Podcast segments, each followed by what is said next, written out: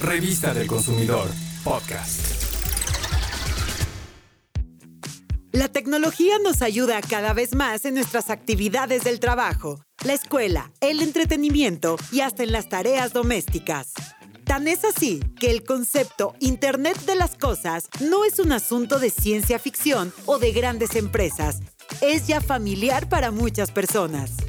Pero ¿qué es el Internet de las Cosas? Es simplemente la comunicación que se establece entre algunos dispositivos electrónicos con el fin de mejorar nuestra vida. Actualmente hay muchos objetos que tienen la capacidad para conectarse a otros, ya sea a través de Wi-Fi, datos móviles o por Bluetooth. Existen muchos ejemplos de esa comunicación y los usos que le damos. Uno de los más conocidos es la posibilidad de tener tu casa vigilada desde tu teléfono inteligente o ver qué hace tu mascota cuando estás fuera de casa. Para ello, hay aplicaciones que puedes descargar en tu móvil y conectar con cámaras web instaladas estratégicamente en tu hogar. Algunas de esas aplicaciones son gratuitas. Otros ejemplos son el uso de asistentes de voz en los celulares, los dispositivos que ayudan a monitorear nuestra salud, como los relojes inteligentes o los refrigeradores que te avisan cuando algún alimento ha llegado a su fecha de caducidad o si se ha acabado alguno de ellos. Así también hay aspiradoras, hornos y lavadoras que te ofrecen funciones para ahorrar tiempo y esfuerzo.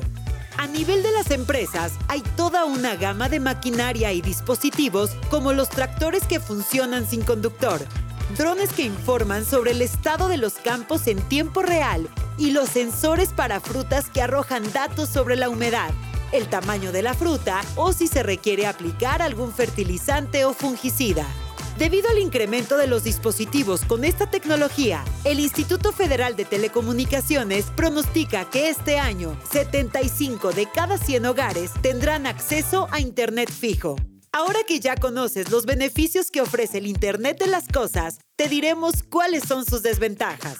La información o datos que recopilan los dispositivos que funcionan con Internet pueden ser susceptibles a que un extraño los obtenga de manera ilegal.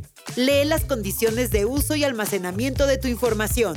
Cerciórate de que se respete tu privacidad y asegúrate de que tus datos personales queden protegidos. Haz cuentas. Estos aparatos son más complejos de operar y más costosos de mantener. Además, pueden aumentar el consumo de energía e internet del hogar al estar siempre conectados. Ten presente que algunos aparatos pueden no ser compatibles con los sistemas operativos que utilizas. Debes revisar que haya esa compatibilidad para no desperdiciar tu dinero en algo que no podrás usar. Por lo anterior, antes de comprar un dispositivo de este tipo, analiza si lo necesitas. Si no es indispensable, no sustituyas aparatos que te están funcionando solo por moda.